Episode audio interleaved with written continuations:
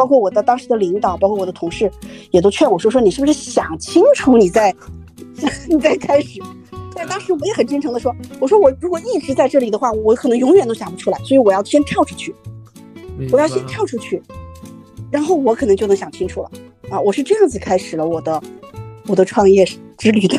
的时候我都会，就是大家可能就很很严肃的在聊天哈，就是讲需求啊什么的。然后到结束的时候，就会有有人站起来说，说我其实学生时代就是刺猬的用户，或者说我一直是刺猬的粉丝。哇，大家立刻这个氛围就变得很轻松、很欢乐。就你你你明白那个感觉吗？对，明白。很欣慰的，就是我们就我们的用户，其实经过这三年五年。或者是那什么，他们现在也都在各个领域里面做得非常好，然后也都也都身兼重任哈，所以其实也算是在某种程度上，我们也见证了他们的成长嘛。觉得我其实也蛮想送给所有职场人，尤其是一些职场工作不久的朋友，还是那句话，不要把人脉当做你的能力，人脉只是你能力基础上。遇到的那些人仅此而已，他们只是一些人而已。其实我觉得能力是完全像亚萍老师这样长期积累内在的一些精神能量的东西。对，因为因为有有句话我自己还是很认同的，就是你你认识人认识谁并不重要，关键是你是谁。啊，那么当然我的第一份经历是在华为，那么华为的那个时代，大家其实都很都很努力，但是也很有意思。而且另外一个也刚好碰上了一个公司大爆发的这样的一个发展的机会嘛。啊，所以说我二十七岁的时候就做干部部的副部长了，那当时确实是蛮，还是蛮有挑战性的啊。那那时候后来，然后我大概，嗯，二十八岁的时候，然后就做了商务部的总经理。那上九年的时候，我们跟同学们说新能源，同学们其实还没有那么高的热情。就虽然那时候新能源其实已经发展的如火如荼了，但是那时候同学们进入新能源的热情远不像今天这么高涨。所以说我自己感觉到，其实基本上就是同学们感知到这个事情，它比这个行业的发展一般会滞后两到三年。你觉得是因为社会上现在有一种很不好的声音，我自己是非常不赞同的一个声音，就是三十五岁，是吧？好像觉得过了三十五岁，好像自己的职业价值就一定会走下坡路。所以说我要赶在这个那三十五岁之前，我要拼命的多挣钱，然后多那什么。其实这点上，其实我是觉得社会是有责任的，它不是个体的责任，而是我们整个。由于各种各样的原因，大家好像都把三十五岁做成一个门槛，但但其实像可能像我和文渊老师工作时间可能更长一点哈，就其实三十五岁真的是不管是男生女生，他都是一个职场上的当打之年，对，对吧？那这个时候只要你平衡好事业和家庭，其实是能更能出成绩的。是因为在三十岁到四十岁的时候，我不是经历了零八年嘛，就是零八年，就是当时因为我我我们在企业里面，他也会感受到经济的周期。我印象特别深，就是当时我们其实也碰到了很多市场上的困难。就当时我的总裁就跟我讲，他说没关系的，他说没关系的，他说这些都是周期，他说我见过太多次了。对啊，那这个这个给我留下了很深刻的印象，很深刻的印象。所以说在疫情的时候碰到再艰难的事情的时候，我也是非常信心的跟我的团队讲，我说没关系的，这就是周期。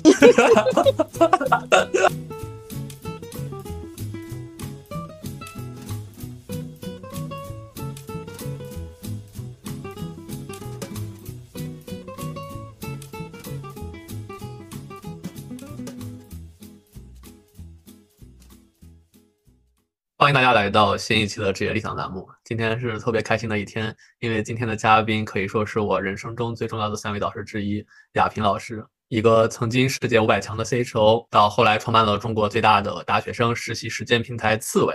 对，然后我认识亚平老师的话，是在他建立刺猬的第二年，long long ago。对，一个年少成名，一路逆袭成为五百五百强 CHO 的成功女性，为什么可以抛下一切去做一次？不在风口的辛苦创业这件事儿，其实已经缠绕我心里很多年了。对，然后很多朋友可能知道，我这辈子一直在抨击的都是很多所谓的高管的傲慢、距离感和愚钝。但是这些年，我和亚平老师每次相见的话，他带给我的都是不属于他自己地位的亲近感和他的睿智，以及说他带给我的每次感受。那也特别神奇，每次吃饭的话，基本上也都是亚平老师请吃饭啊，让我很羞愧。嗯，那我一直认为，一个人带给你的精神能量的增长，并不在于时间的累积，而是在于每一次质的交流。亚平老师这些年的话，就像我的一盏职业明灯一样，照亮着我每个职业黑暗的角落。在我每次想妥协世俗的时候，看他的朋友圈和他说说话，就会立刻回归本我。然后这一期的话，也特别荣幸啊，能邀请亚平老师来和我们一起分享一下他当年告别五百强的经历，以及说他创立刺猬的初衷。相信听完这一期之后的话，每一位朋友也会拥有一个像亚平老师一样充满了生命能量的朋友。首先的话，先邀请亚平老师来简单介绍一下自己人生的两个阶段吧。那我定义为可能是刺猬前和刺猬后。欢迎亚平老师。嗯，刺猬前的话呢，嗯，其实我觉得他和我这个同年龄段的很多同龄人都挺类似的吧。我自己感觉我们其实还是蛮幸运的一代，我们刚好碰到了中国经济发展最迅猛的这么二十年啊，然后四十年，我们应该都还是在中间有很大的这样的机会。好，那么刚好的话呢，我二零幺五年创立刺猬，那么其实也是碰到了一个比较特别的时代，因为那时候创业大家非常的踊跃啊，这也是一个非常 非常英雄辈出、风起云涌的这样的一个时代。对，如果从我自己来讲的话，那我觉得就是创业之后，我应该是更被打开了。是吧？就之前的话，其实，在创立刺猬前，其实觉得自己好像好像还挺能的。然后，其实后来创立刺猬后，发现自己其实挺怂的，大概是这样子的差别吧。嗯，明白。哎，那你刺猬前的话，相对于同龄人，应该是晋升特别快的，对吧？嗯，这个其实我觉得应该这样看，因为那个时候的话，只要说比较努力啊，然后整体上来讲也比较愿意投入的同龄人，其实都做的挺好的。其实。绝对不是一个两个，它实际是一个时代的列车嘛。我们只是比较幸运的乘上了这辆列车的乘客啊，因为列车的速度很快，所以说我们可能自己的进步的速度也还也还不错，应该是这样来看。嗯，我能稍微具象的问问你刺猬钱的事儿吗？可以呀，可以呀。OK，哎，因为我看了写的写给我的介绍，就是你是一直在深圳嘛，对，所以其实我好奇第一段是你如何能很快的升到一个五百强的 CHO 的？嗯。他是这样的话，其实我觉得它的一个特，它其实也是一个阶梯一个阶梯的。反正虽然说可能大家啊际遇不同，但是整体上来讲，它其实还都是一个应该是一个有一个过程的啊。那么当然，我的第一份经历是在华为。那么华为的那个时代，大家其实都很都很努力，但是也很有意思。而且另外一个也刚好碰上了一个公司大爆发的这样的一个发展的机会嘛。啊，所以说我二十七岁的时候就做干部部的副部长了。那当时确实是蛮，还是蛮有挑战性的啊。那那时候后来，然后我大概，嗯，二十八岁的时候，然后就做了商务部的总经理。那商务部的我管理的，那 这确实是他其实是比较幸运的一个时代嘛。我都三十岁了，亚平老师。你你不你不能这么聊，这么聊的话，那我这个你二你二十八岁就是华为的总经理了。不是不是，我我我这点上我们一定要澄清一下，因为华为它是一个很大的平台，很大的平。它有很多很多的事业部，那我所在我所在呢是它其中的一个事业部啊，是当当时也是是华为电器啊，它其实也是一个成成长很快速的这样的一个那种产品嘛。那当然它不同阶段它都有每个产品都有自己的机会，你包括像当时其实九七九八的时候啊，当时在我们楼下有一个特别不起眼的这样的一个事业部。啊，那叫终端事业部。那么他是谁呢？他就是后面如日中天的华为手机。对，余承东和华为手机团队，所以他都是有经历了这样一个过程的。对对，没有，我觉得总经理大家应该都理解是一个职场 title。我只是想说，就很多人二十八岁，尤其放到现在的职场人，很多人二十八岁可能还在上学，或者说是刚毕业。但您在二十八岁的时候，其实已经达到了很多人一辈子可能无法企及的巅峰了。对。我我觉得肯定没有这么夸张，确实没有这么夸张，因为因为其实比我做的好的，或者是做的更好的人是大有人在的啊。那确实刚才我也讲了，它其实跟时代有关系。什么呢？包括后面在二零幺零年之后的互联网，那其实也这个这个故事一样在上演，对吧？有非常多年轻的伙伴，可能五到六年、七到八年，他就做到一个比较高的这样的一个职位，其实都是非常常见的。啊，那他也不是说谁比谁强多少，他其实就是一个 timing 吧。我自己是真的是这样认为的。嗯，刺猬的命运也是故事，也是分成前半段和后半段的。嗯，当然我相信他应该有一个更精彩的下半场哈，我也这样期待。对，好，那么他之前的话，在疫情之前，那刺猬呢也应该是非常受大学生喜爱和信赖的大学生实习实践平台，包括我们也是非常有影响力的国际志愿者出发平台。啊，它主要是对个人服务的嘛，就是我们说的 to C 服务。啊，那后面的话呢，因为疫情的原因，我们在海外的刺猬体验基地都被迫关闭了。啊，那么那时候我们 to C 的业务就没有办法继续了。啊，所以说后面的话，我们在二零年的时候，其实把我们的企业服务给更加的深耕做强，也有机会服务了到了非常多优秀的公司。所以说现在呢，我们应该是一个既有 to B 业务又有 to C 业务的这样的一个平台了。嗯嗯。对，因为因为我对刺猬很了解，是因为我和亚萍老师几乎每年都在聊天儿。然后虽然没有大的合作吧，但每年其实都有一些参与刺猬的一些活动。对，然后刺猬我觉得对我而言的话，真的是一个就充满了理想主义的，充满了亚萍老师个人的理想的一个平台。就是他做每件事儿会让年轻人感觉没那么功利性，就真的是你参与到其中的话，是能受到很多的收获的。对，嗯。对，但是这块的话呢，它其实通过疫情，我们也有自己的一些想法，其实和原来有一点不同啊。那么确实可能创立刺猬的时候，我和同伴都 都抱着比较炽热的理想哈啊。但是确实，其实我是觉得它也是需要成长的。那么既然是一个公司，既然是一个商业组织，那么它其实也一定要能够能够盈利，然后包括能够创造更多的就业机会，是吧？包括能够给员工也更多的这样的成长机会。所以说呢，其实那我也希望我们是一个比较均衡的，就既能够帮助我们的用户创造价值，然后也实现他们的很多想法。但同时的话呢，我也非常希望我们是一个成功的这样的一个商业性的组织。嗯嗯，哎，亚平老师，开头先题外话问一句，我特别好奇，你们之前定位都是大学生吗？你们疫情之后有没有说是定位到可能职场初级人啊，或者说一些职场白领的一些内容？肯定会呀。肯定会，对，因为我们用户都长大了。我去很多地方，包括去很多公司的时候，我都会，就是大家可能就很很严肃的在聊天哈，就是讲需求啊什么的。然后到结束的时候，就会有有人站起来说，说我其实学生时代就是刺猬的用户，或者说我一直是刺猬的粉丝。哇，大家立刻那个氛围就变得很轻松、很欢乐。就你你你明白那个感觉吗？对，明白。很欣慰的，就是我们就我们的用户，其实经过这三年五年。或者是那什么，他们现在也都在各个领域里面做得非常好，然后也都也都身兼重任哈，所以其实也算是在某种程度上，我们也见证了他们的成长嘛，觉得还是挺挺荣幸，也挺欣慰的。嗯，确确实，因为我去年和亚萍老师吃饭的时候，刚好他叫来了一个小姑娘嘛，她就是当年刺猬参与刺猬活动，然后如今可能已经成为。我每天必用的剪剪视频、剪音频软件的一个 可能小招负责人，对吧？就是真的是可能亚平老师一路见证了他从一个大学生到一步一步成长起来的一个过程。对，这样的这样的同学真的很多，而且真的是分布在全球各地，真的还是挺开心的。嗯，对，我觉得蛮好的。哎，所以聊到那么理想的内容的话，我还是想问一个，其实我们节目会问每个嘉宾的理想，就是你创业其实这么多年了，你还有没有职业理想？嗯。他是这样哈，就是可能在最开始起步的时候呢，那时候我我和团队我们都想的比较少，就比较单纯。说的这个你说的这个理想，是理想的那个理想吗？不是，不是你这个理想的理想。对，正常理想，正常的理想对。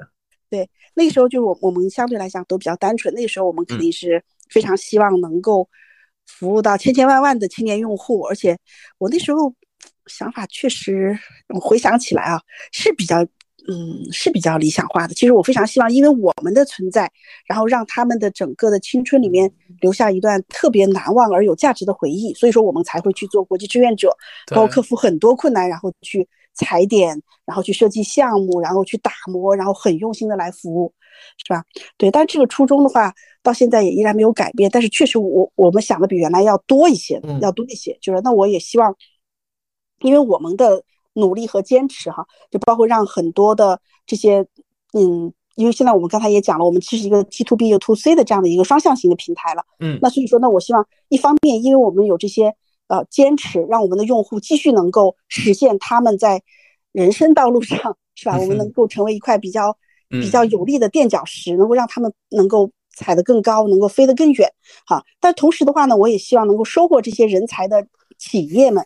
是吧？那么他们也能够在中国的这个市场上大放异彩，尤其是很多中国的品牌啊，因为我们现在接触的客户也越来越多，有很多中国自己本土的非常优秀的公司啊，那他们其实已经完成了呃这种原始积累的阶段，已经上到了一个新的台阶。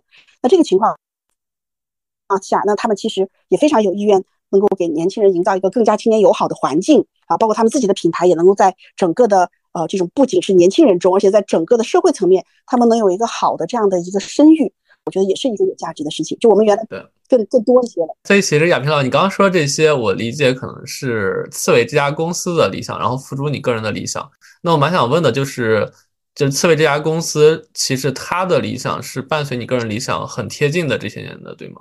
嗯，慢慢有点不是那么完全的一致了。对吧？对，它也是个成长的过程嘛。因为因为它是这样，就随着你公司的这个生命体不断的成长过程中，其实创始人的烙印应该越来越浅才对。对，我是这么我是这么期待的，也是这么理解的，对吧？我我不希望我的很多个人的嗯烙印一直打在这个公司上很深很深，而我更希望它其实是一个有它自己的生命体，它是一个大家很多人吧，包括我们的合伙人啊，包括我们的员工。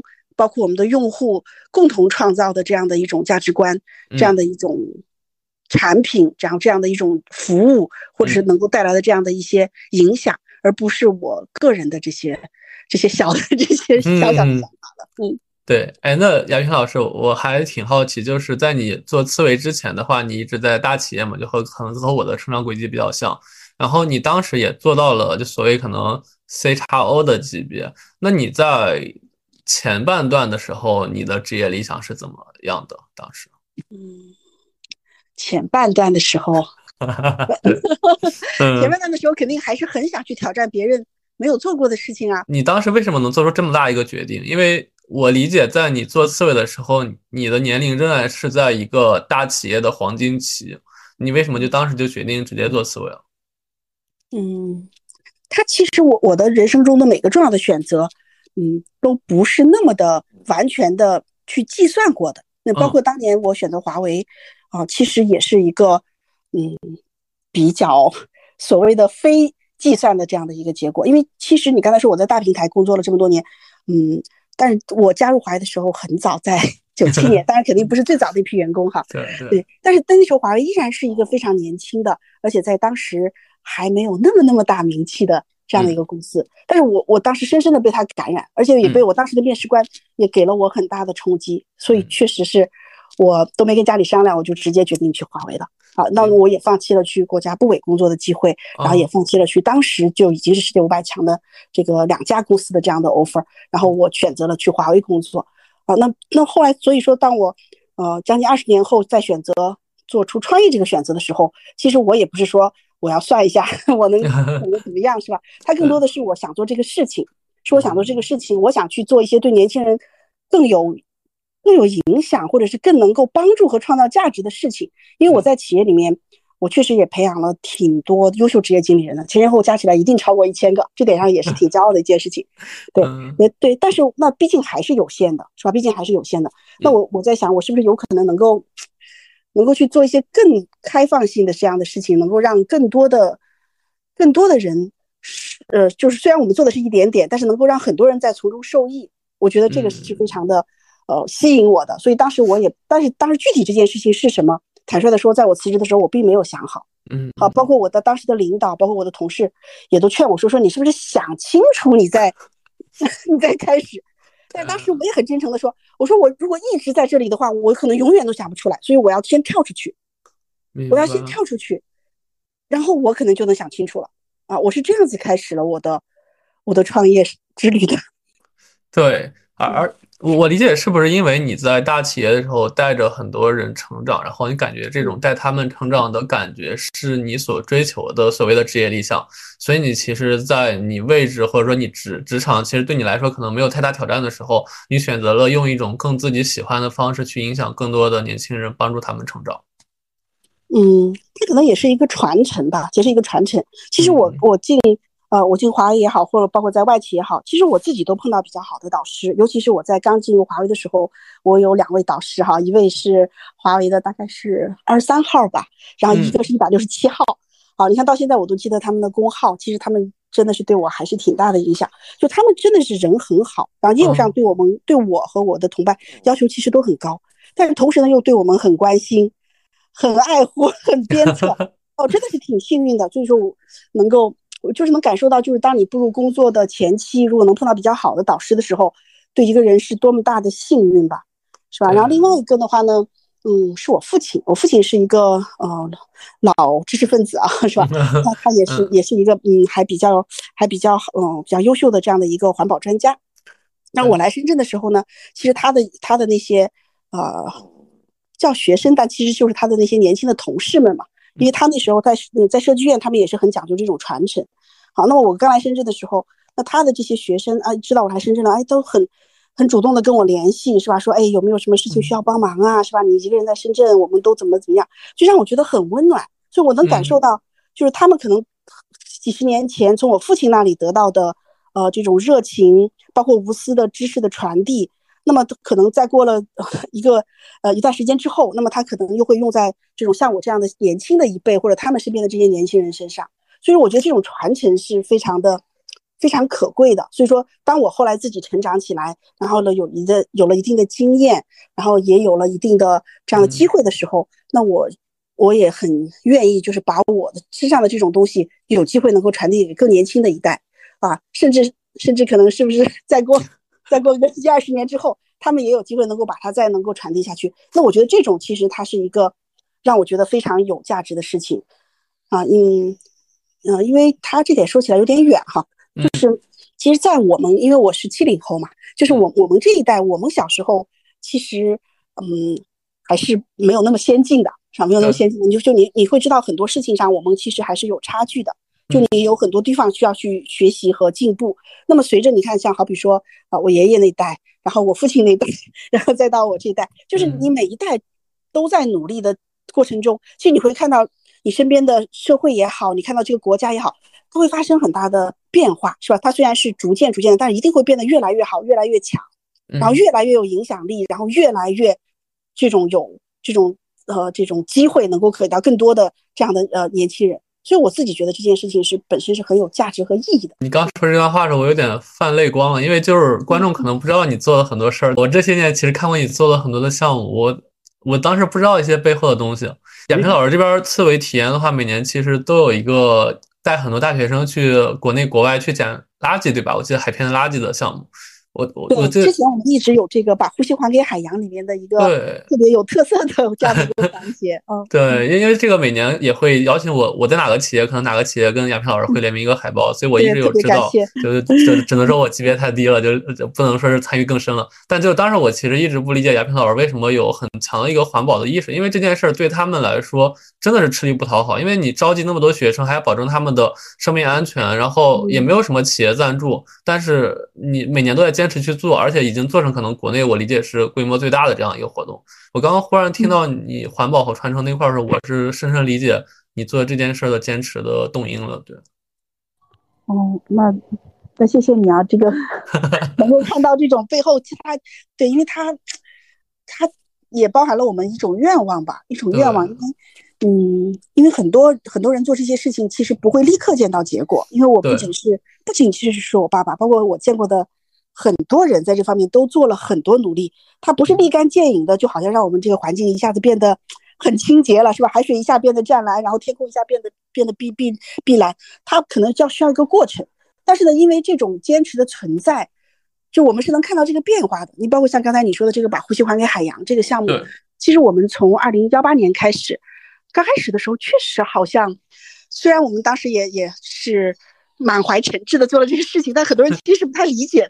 对，对，但但是后面其实我是能感受到，就是很多的用户，包括在疫情的时候，就是很遗憾我们没有没有办法再到海边去做这个做这个事情。但是呢，我们做了线上的叫“深海救援”，声音的声，是吧？我们把很多濒危的海洋的动物的声音想办法采集到，或者是用户能够发给我们，然后我们在线上做的这些活动，那么依依然也有。成千上万名的用户来参与，就用他们看似很微小的力量，他们也参与这件事情，让更多的人可能能够看见，因为我因为他只有先看见，大家才能够了解，才有可能行动，是吧？那那所以说我我觉得那那这个事情我们可能坚持五年或者坚持更久一点十年，那他总是有一天你会突然发现，哎，它好像变成了一种社会的共识，或者说他已经在某方面我们已经取得了很大的改变。我觉得这就是这些这些所有人坚持的意义吧。嗯，太太好了，因为因为亚平老师知道我和你们这个行业所有的大公司的 CEO 都认识，对，然后也都是可能一六一七年就认识了，但只有你，我是对外一直说是我的人生导师，跟其他几位老师其实可能就是工作合作关系。我觉得其实这就是你带给我不一样的东西，就是虽然它是一个公司，但它其实远远不止于是一个公司。就是我能看到刺猬的群里的学生，或者说参加过刺猬活动的，不管实习还是说活动的人，他们其实是继承了你带给他们的一种就是很美好的一品一种品质。我觉得这种是跟刺猬绑定越深的学生是越能感受到的。嗯，对，但稍微略有遗憾的就是这疫情三年，我们跟大家的链接明显变弱了，所以在今年的话，我也想尝试，我们就是把我们线下的这些活动啊，包括我们的这些能够再重新的恢复起来啊，然后也能让零零后很多的同学啊，因为他们还有更新的想法，是吧？我们也可以从他们身上学到很多啊，我们可以一起来来做这个事情，然后一起来玩很多有意义的这样的事情。然后那个，其实刚才平老也说了，就是就是你在。外企掌管大中华区人力资源的时候，其实也培养了上千名优秀的职业经理人。因为我我记得，就这些年，其实亚平老师有有意无意的会给我提起自己原来带的小兵小将，其实现在都是大公司的 C C 叉 O I 或者很高级别的人。对，也是时不时说，如果你需要我帮你认识谁的话，我可以帮你介绍。但我其实确实这些年没跟你开过口，所以所以你看到你的这些后辈成长成现在这个社会里的中坚力量，你你内心现在觉得怎么样？包括他们跟你现在。还是否像以前一样可能会联系密切，或者对你还抱有尊敬？嗯，这种的话呢，其实我是觉得，当你做完你该做的事情完之后，这个事情就应该忘记，是吧？就应该忘记。对，因为你你如果心里老想着这个事情的话，嗯，那其实不是就反而变成了一种负担吗？对吧？但是呢，但是经常的话，你看去去这种各很多城市都会有这样的以前的老同事啊、老老朋友啊，是吧？他们虽然当时年龄比较小，但是现在其实也都不是。也都不是小朋友了，是吧？对，但但但还是会有很多的互动，是吧？包括他们也会专门挤出时间来，然后会跟我聊聊聊天啊。有的时候怕我去城市里这个不方便，还专门说我把我的车给你用，是吧？我说那你怎么办？他说我可以打车呀。对对吧？对，但是那其实你还是挺开心的嘛，你还是挺开心的，是吧？尤其是他们其实很多做出了真的是很很厉害的成绩。啊，很厉害的成绩，对，包括这种话，你那我们曾经共事过，我们曾经一起度过这种非常美好的青年时代，那其实也是挺开心的一件事情。那当然，我也希望我我不断努力，是吧？即使我可能呃现在这个吧已经快五十岁了，那我也能不断的努力，是吧？那他们将来也依然以依然以跟我曾经共事过，是吧？然后我们曾经有这种同事有师生之谊而感到骄傲，那这不是相相映生辉吗？是不是可以这么讲？好吧，没有没有什么人会因为现在可能他觉得太高了，然后你在创业，就你跟他说两句话不理你，不会有这样人是吧？嗯，好像还没有遇到，但是的话呢，其实这 种也挺正常的嘛。对，人家经常不是说说你辞职之后，你的那个 同事一下子就是会从你的通讯录里少一半嘛？这其实是是一个挺正常的、挺正常的现象。就包任何一个人，你可能离开了原来的平台，可能离开了原来的位置。那么都会有些有些人可能对你就用了一些嗯新的方法和态度，但这些事情他都不应该成为影响我们的因素嘛，是吧？你你这因为你继续保持你自己，可能是一个最简单，也是一个最开心的方法，对吧？如果你去计较这些的话，对，那不是生活反而多了很多没有必要的负累吗？对，其实像我们节目里文渊老师可能也是这样，就他之前也说了，他在很年轻的时候其实就采访过很多的最头部的创业者。对，但是其实我看到文渊老师也并没有以自己拥有这样一些顶级人脉为荣，或者说去炫耀。包括亚平老师也是，就这些年其实你您永远说的就是说是，如果你需要介绍什么人，我会帮你介绍，但你永远不会提说是，哎，我有一个好朋友是谁谁怎么怎么样。就他们会去炫耀，所以我其实也蛮想送给所有职场人，尤其是一些职场工作不久的朋友，还是那句话，不要把人脉当做你的能力，人脉只是你能力基础上遇到的那些人，仅此而已，他们只是一些人而已。其实我觉得能力是完全像亚平老师这样长期积累内在的一些精神能量的东西。对，因为因为有有句话我自己还是很认同的，就是你你认识人认识谁并不重要，关键是你是谁。对，一一些 always 都是这样的嘛，对吧？对，嗯。哎，我们回到刺猬，就是其实大学生教育，职场尤其是职业教育啊，在国内其实是一件很难讲好的一个故事。就是以前双减没开始的时候，其实很多可能有一些应试教育，或者一些可能类似于考公呀，或者说是学英语啊一些。行业可能他们会相对比较好混，但亚平老师其实一直在做的是绑定了找工作或者绑定了成为更好的职场人这样一件事儿，而且他的刚刚您也说了，他成功周期其实很长的。我特别还是好奇，当时你选择创业的时候，为什么去扎准了这样一个就是很难的赛道？嗯，首先当时我也不知道它这么难。对，当时确实是比较从我的兴趣出发，和包括从我的嗯初心出发，就没有特别的去考虑一个，是吧？它的难度或者怎么样，然后那如的所有的创业者，我相信可能也都是这样，是吧？啊，当然有一些人他可能特别的高瞻远瞩，或者是他有自己比较一个好的评价体系，他会选一个所谓比较好的赛道，是吧？对，那这种的话呢，嗯，因为我是把创业它是当成是一种。人生体验吧，但当然我对这个选择也是要认真负责的。我也当然也希望他，尤其是我们的团队，大家都能够有一个比较好的结果，是吧？但是如果你一开始就是那么的精算，也不见得算得准呢，对吧？它到底是难还是容易啊？所以，所以我我自己就包括因为现在也有很多小朋友会跟我聊一下，说自己有创业的想法，哎呀，自己做这个到底行不行？我会不会能成功？那这个东西，这个概率其实太难。太难确定了，是吧？你说它是百分之二还是百分之五，或者是百分之几？其实没有人能给你答案啊。所以，我我还是那个观点，就是如果你确实很想做这个事情，那我觉得你就不妨一试。否则的话，你到老的时候，一定会时不时的回头会想，想当年我没有做成什么事情，我本可以做什么事情，那不是给自己添堵吗？其实，在我们创业前三年是被用户推着走的，这这是比较真实的情况，嗯，对吧？好评太高了，我这点上真的是不是我们，不是我们好像自己哈觉得哎我这个可以那个可以，是真的是我们用户推着我们走的。你看，像二零幺五年我们做了做了刺猬实习，做了实习班，后来的刺猬实习，对，它主要是给大学生不是提供这种比较靠谱的实习机会嘛？嗯，那那它是为了解决当时大家找实习找的有的时候找到一些不太好的信息，反而还会是吧被骗了，或者是说发生了一些不太愉快的事情。那我觉得这个事儿。好像不应该发生，尤其是对于比较年轻的学生来讲，那么他辨别能力呀，包括承受能力都在比较比较脆弱的情况下，那发生这种事情肯定会让非常打击他去实践的积积极性，是吧？所以说，我们就想我们做一个靠谱的、被我们筛认真筛选过的这样的一个机会平台给大家。嗯啊，对。然后到幺二零幺六年的话呢，然后我们想，哎呀，这个平台上只有企业机会，好像稍微有一点点枯燥，我们能不能加一些有意思的实习机会？啊，所以呢，那我们就去主动找了一些当时的民宿啊，是吧？当时的一些呃一些机构，就是比较好玩的机构啊，像体验机构啊。那这因为他们也是缺人的嘛，也是需要青年青年人去做实习生啊，或者去做校招的。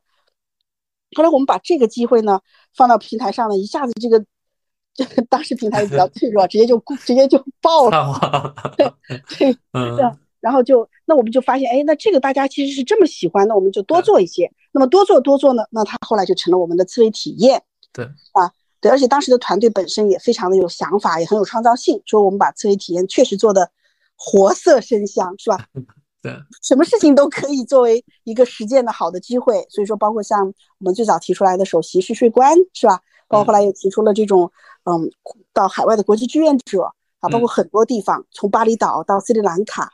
是吧？从冰岛，然后再到的这个，呃，再到当时的加拿大，是吧？日本，是吧？都有非常多的这样的机会，什么保护企鹅呀，是吧？然后，然后帮，然后帮助海龟呀，社区帮扶啊，等等。那么这些的话呢，那确实当时同学们觉得，哎，那也是个很好的机会，他能够去一方面去做国际志愿者是件有意义的事情，同时他还能够第一次跨出国门，然后可能看到这种很多国外的这种风土人情。啊，那所以在它刺猬体验，就二零幺七年的时候就开始发展的就非常迅猛，所以确实它不是我们很聪明的定位了某个某个事情，而真的是我们用户用脚投票帮我们投出来了这些所谓的刚才您说的是 方向吧？嗯嗯，哎，亚萍老师，我就特别想请教一下，那嗯，在这种情况下，您看到的整个的这些，您是用被用户推着走，那在这个过程中，您看到了用户需求什么样的一些变化？就是这些大学生在择业这件事情上，嗯。这些年的变化，我不知道你们有没有看到一些择业择业观的一些变化。嗯，当然能看到，而且其实非常明显，其实 非常明显。对，因为因为毕竟我们是在一线，是我们是离水温最近的人嘛，是吧？我们是能够最早的能够感受到这些变化和一些背后的这些故事的这样的一群人。啊，那其实从嗯，其实从幺八年，其实包括呃，就是幺五年到幺八年的时候，我觉得。同学们还是挺无忧无虑的，就是还是很愿意去尝试很多新的东西，啊，对。然后呢，其实从幺八年、幺九年，其实同学们就开始比较喜欢对稳定的嗯机构的或者是工作机会会比较感兴趣了，其实不是说现在才开始的。现在我估计应该是已经到了一个峰值，对，已经到了一个峰值。对，包括像嗯，今年的话，其实像有些数据不是还增长的非常快嘛，是吧？增长非常快。对，但是其实我是觉得，在这个情况下，那如果同学们再有新的职业选择的话，其实反而应该再看一看其他的机会啊。对，因为我包括看行业轮动的也非常快，是吧？包括在我们刚创业的时候，幺五幺六年的时候，那么对互联网的热情是很高的，这个热情一直延续到了幺八年啊。然后后来到幺八年开始的话呢，那么同学们其实对人工智能啊，是吧？然后包括对一些呃消费品、对快消啊，它的热情其实还是很高涨的。当然，金融的话呢，一直是同学们比较喜欢的一个行业方向啊。那么从幺九年开始，幺九年开始，那互联网的岗位虽然还是很大量，是吧？还是很大量，然后投递的还是很多，但是其实明显增速已经下的是下的非常明显了啊。然后包括像，但同时的话呢，像一些比较呃比较大的国企、央企，那么他的嗯，这同学们的吸引力是明显在增加了。所以其实我们可能会比市场上报道出来更先一步，我们是能看到同学们在择业上的变化的。嗯，所以这里您刚提了一个关键词啊，就更更先一步。那其实很多人不光是应届生啊，包括这些呃社招这些成熟的职场人，他们也都想说，我能不能先于别人一步做出一个更好的选择？我不知道你有什么什么建议？就大家老觉得说你跟在别人后面追风口，其实你永远就是那个被被被摔下来被被摔下来的那个人。我不知道您有什么样的经验？对，其实，在嗯幺九年的时候，我们跟同学们说新能源。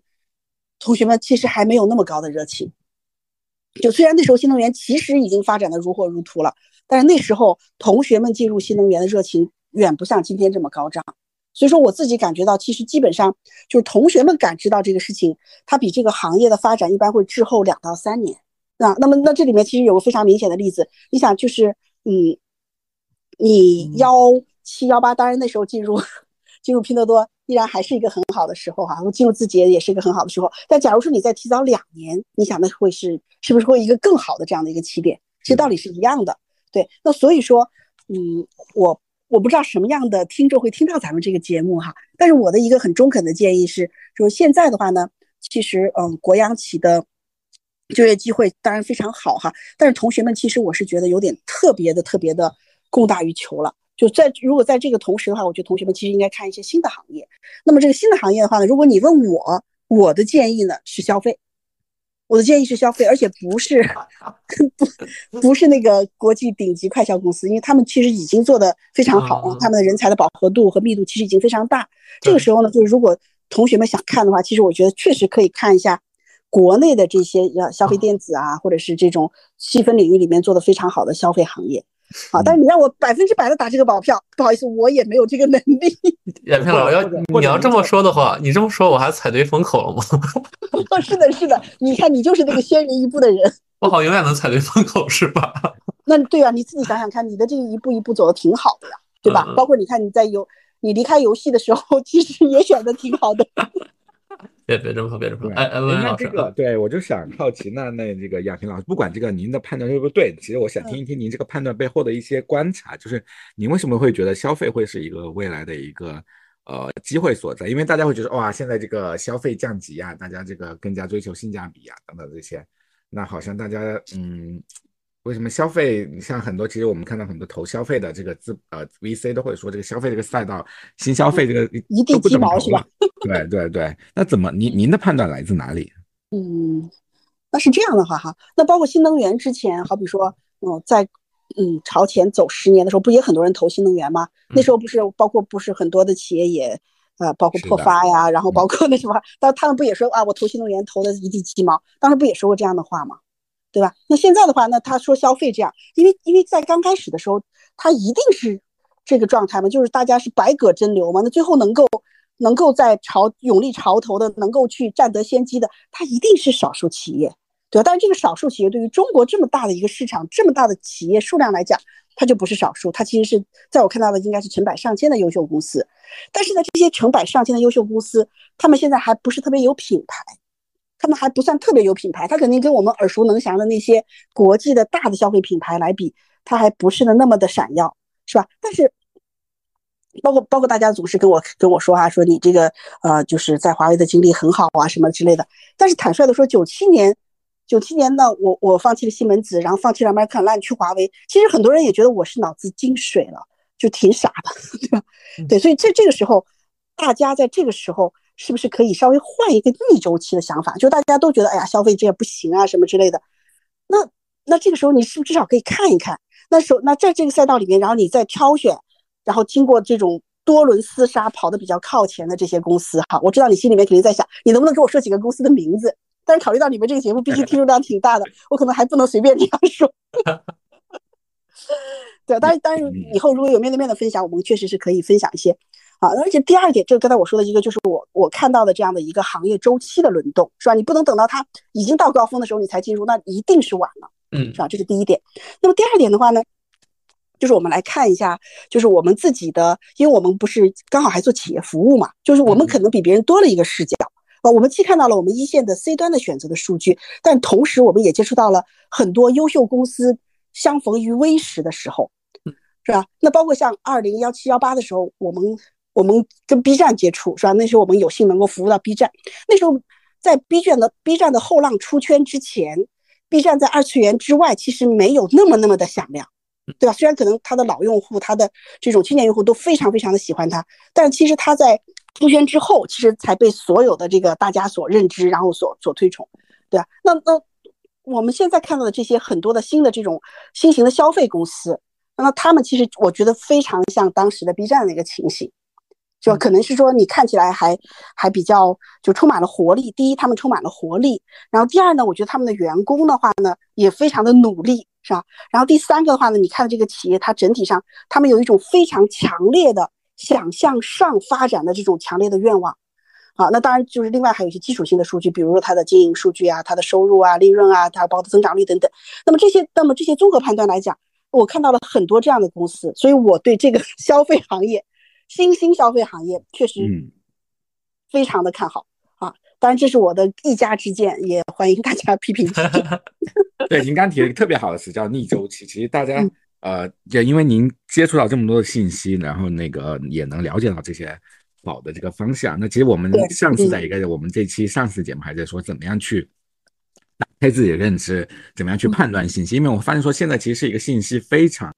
充裕，但是信息其实充满着各种各样的噪音的一个时代。嗯，所以说其实对，其实很多的年轻人他会被很多的信息误误导，他反而不能做出一个更好的一个选择。我觉得就容易当韭菜嘛，就我们老说容易当韭菜。我不知道您怎么在这方面有没有什么建议啊？对于大家如何去接收跟分析信息？嗯，这种的话，我还是非常的赞成那句老话，就是说小马过河，你还是得自知深浅。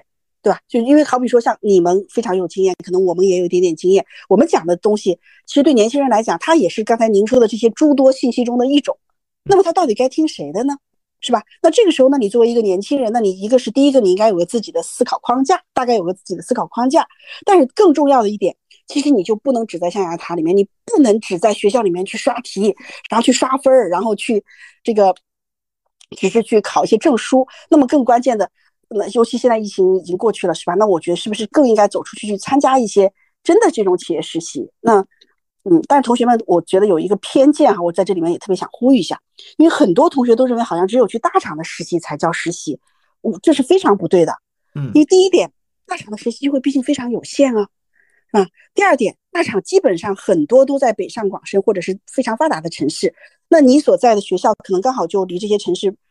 还有一段的距离，是吧？虽然你可能寒暑假等等，但毕竟它的难度很大。那么同时，如果在有和没有之间选择，一定应该要选择有，是吧？而不是选择是哪个。所以我建议所有的同学们，如果在做刚才您说的这个判断和选择之前，自己应该先勇敢的走出去，走出去去参加你能够 get 到的任何一个比较好的，就是你在认为你能得到的最好的实习机会。它也许看起来不是那么光鲜。但是呢，它一定会给你带来一些新的冲击和认知，是吧？包括你认识新鲜的人，是吧？你接触一些你没接触的业务，你会发现，哇，这，哇，这原来是这样，是吧？哎，这他他怎么是这样？那这样的话，那你就比你在学校里面，哪怕你是在比较好的、信息非常丰富的学校里面，所得到的信息量其实都会大很多，是吧？你从大一开始做一些简单的事情，然后大二、大三，然后包括一些日常的这种 part time 的这些事情，那这样子的话，等到你在大四的时候，我觉得他就不会人完全的人云亦云或者。听某一类人的建议。我刚我刚才把标题直接改了一下，本来我们的标题是“人生就该一次次的逆流向前”，我我觉得改改成“人生就该一次次的逆周期成长”。我觉得逆周期是比逆流这个词儿要性感很多的。对，逆周期是水深，就我觉得特别对。就是其实对于很多的这些这个这个普通人来说，他他可能觉得说啊，我拿不到像说啊说什么这个在教育上面我可能没有那么好的条件，我可能在没有一线城市那么好的事业，但是你拥有一个最好的东西就是实实践的摸索。对，就你掌握很多一手的信息，因为很多的一手的信息是这个现在太多人。我真的太懒于思考，或者太懒于去一线发现的一些东西，在这个你会看到说，互联网上大量的信息都是这种复制粘贴的，或者用用甚至是用 AI 改写的一些基于现有知识的一些这个这个表示上的变化而已。我觉得这产生不了新的价值。但是，嗯，还是想再追问亚平老师一下，就如果您刚刚提到说，即使嗯找不到大厂的实习，你也要找一个这个呃就是能找到的。的实习可能更重要，就有比这个优更重要。但是大家会说，那怎么样在实习中，如果我发现这是一个坑，或者我怎么鉴别说有的实习，这真的就尤其对于年轻人来说，他的职业观甚至世界观都还在养成的过程中，怎么去发现跟鉴别那些真的是有毒的实习机会？他可能会把你的职业之路，甚至把你的人生都带歪了。这样的机会怎么去鉴别？嗯，我觉得这个首先你自己要有一个比较比较正的价值观嘛。对吧？因为所谓的被人带歪，它一方面是说可能你，嗯，可能是碰到了一些不太好的这样的一个那什么，但其实你作为一个相对来讲的成年人，还是有自己的判断的，嗯，对吧？你还是有自己的判断的，只要你自己的价值观是正的，那你还是比较容易能够分辨出该做和不该做，嗯，是吧？那那如果只是说这个时期它给你的含金量可能不够，那我觉得它不是一件很大的事情。那如果比较严重的事情的时候，往往其实是你自己发生动摇了。你才会选择一些不该做的事情。我不知道您说的是哪种实习哈，但是我是感觉它其实还是跟价值观本身是有关系的。明白，就可能比如说他可能也没到这个根本价值观的冲突啊，他可能不是说违法或者是一些不道德，那可能涉及到说一些职场的习惯，比如说可能会有你的领导小公司某个小公司的领导告诉你说啊，职场就是要这个。这是一个这个这个这个要有狼性，或者这是一个一个弱肉强食的森林，你要会表演或什么才会，就你会发现说很多的年轻人其实他会看职场剧，对吧？会看各种各样的职场小说，对，然后他学到的那些关于职场的道理，你就会觉得说他其实职场不是这个样子的，不是说我们这个要给年轻人灌输一些理想主义的东西，但是你会发现真正高质的优质的职场可能不是这个样子的。就就在刚才，其实很多观众是听不到的，因为我们其实在这段和上段中间的话，亚平老师马上去处理了一个公司的一件事儿，所以其实为什么我要描述这件事儿，是因为我肉眼可见啊，这么多年，亚平老师其实创业的硬件条件是特别不容易的，就是作为一个二十八岁就升升到了公司某部门的总经理的一个人，我相信亚平老师以前的不管差旅待遇啊，还是各种待遇，其实一定是住在最好的酒店，坐飞最好的飞机，然后其实各种待。遇一定是很不错的，对。但是其实亚平老师创业之后这几年和我相处，他每次来北京我是知道的，基本上住的都是像汉庭啊、像如家很多快捷酒店，然后包括请我们吃饭，其实也是自己，嗯，就很不容易的，其实去去去花一些钱。就我能肉眼看到亚平老师其实这些年对自己吃苦这件事儿要求的是很高的，所以我蛮想问一下，就是对您来说的话，其实创业从物质和呃生活来说降低很多之后的话。你个人的生活和之前高管时期有没有特别大的不一样的地方？嗯，对我来说倒也还好，说因为大家可能，因为大家可能，嗯，兴奋点的东西不一样吧。啊，比如说。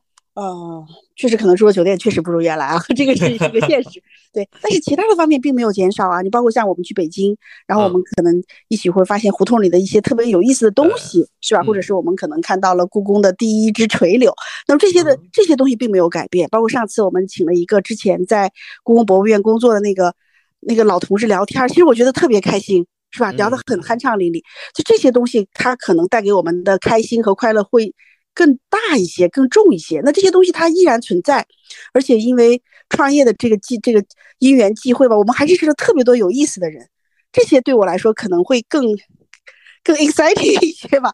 对，所以说他可能就对冲了那些可能是住不了好的酒店啊，或者怎么样。因为毕竟我们现在还是在一个相对比较嗯发展的时期嘛。那这时候肯定是不能太浪费，是吧？而且另外一个，这个东西对我来讲本身一直也没有太太在意这些啊。而且我身边的很多创业的朋友，其实他们嗯很多原来的背景和我也挺 相似的，但是好像很少有人会在意这些，是是真的很少有人在意嗯。哎，而且你的工资其实是经历了很断崖式的改变，我理解。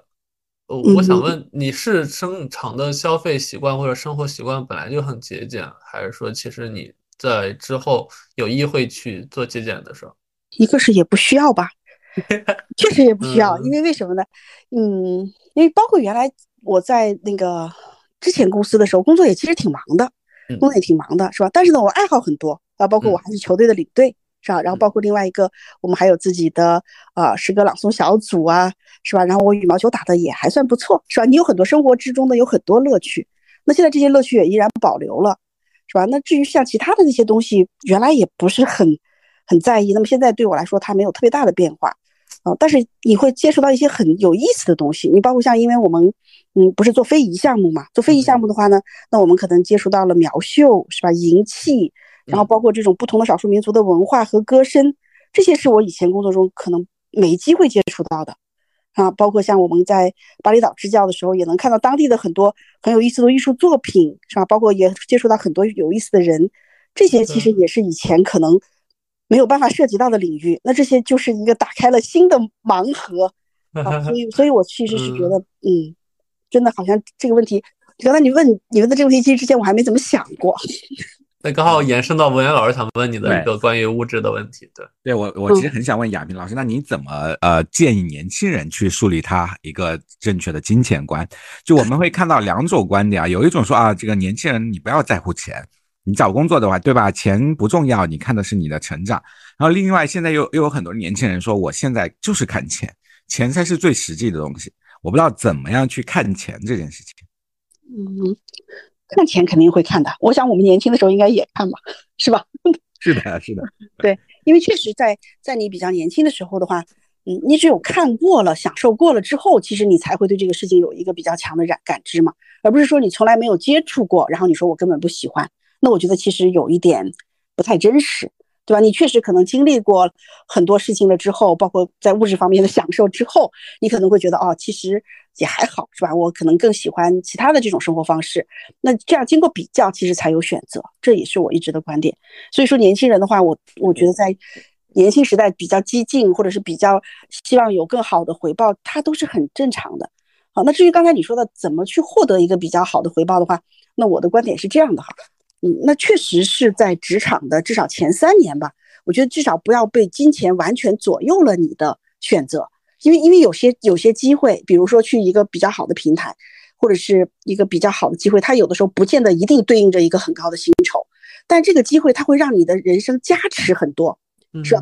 哪怕我们比较功利的说，它对你的履历上加持很多，其实也是一笔非常非常宝贵的财富。它能让你有机会能够去到更高的平台，去见识更大的世界，包括获得更高的物质回报。所以说，我是觉得就是不是说不看钱，而是说你确实是应该把眼前的利益和你长远的利益能够相对比较平衡的来对待，而不是只因为眼前的可能这么一个一千两千块钱是吧？或者是说。这样的一个差距，然后就影响了你的选择。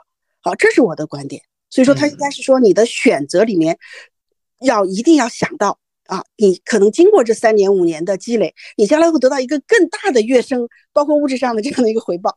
这个我觉得其实是比较真实的情况啊。所以这这是我的观点，而不是说完全的把金钱当做是一个很很是吧很不应该去考虑的因素啊。我觉得大家做选择还是要有一个这个多维的观观念，因为只有说。这我们啊，很对一个事情认识很粗浅的时候，才是说只有呃是和否两个选择。但是我们应该把这个，比如说看不看钱，把钱的，比如钱这件事情，我们应该放到一个时间、时间跟数量的两个，至少要有两个，对吧？两个轴上面去看，说我这个钱能拿多久，以及我这个钱能拿多少。就有的钱是你拿了三个月你就拿不到了，你可能就会被开了，或者说这个行业就垮了的。这种钱那就不是拿的拿的多了，就是我觉得看钱没有错，但是你得看这个钱背后的，把这个钱拆解成更细的维度来考量。我觉得这可能是一种方法。嗯，对。但年轻人他，我觉得他们为什么现在会有这个纠结呢？我自己觉得是因为社会上现在有一种很不好的声音，我自己是非常不赞同的一个声音，就是三十五岁。是吧？好像觉得过了三十五岁，好像自己的职业价值就一定会走下坡路，所以说我要赶在这个那三十五岁之前，我要拼命的多挣钱，然后多那什么。其实这点上，其实我是觉得社会是有责任的，它不是个体的责任，而是我们整个由于各种各样的原因，大家好像都把三十五岁做成一个门槛。但但其实像可能像我和文渊老师工作时间可能更长一点哈，就其实三十五岁真的是不管是男生女生，他都是一个职场上的当打之年，对，对吧？他这个时候只要你平衡好事业和家庭，其实是能更能出成绩的。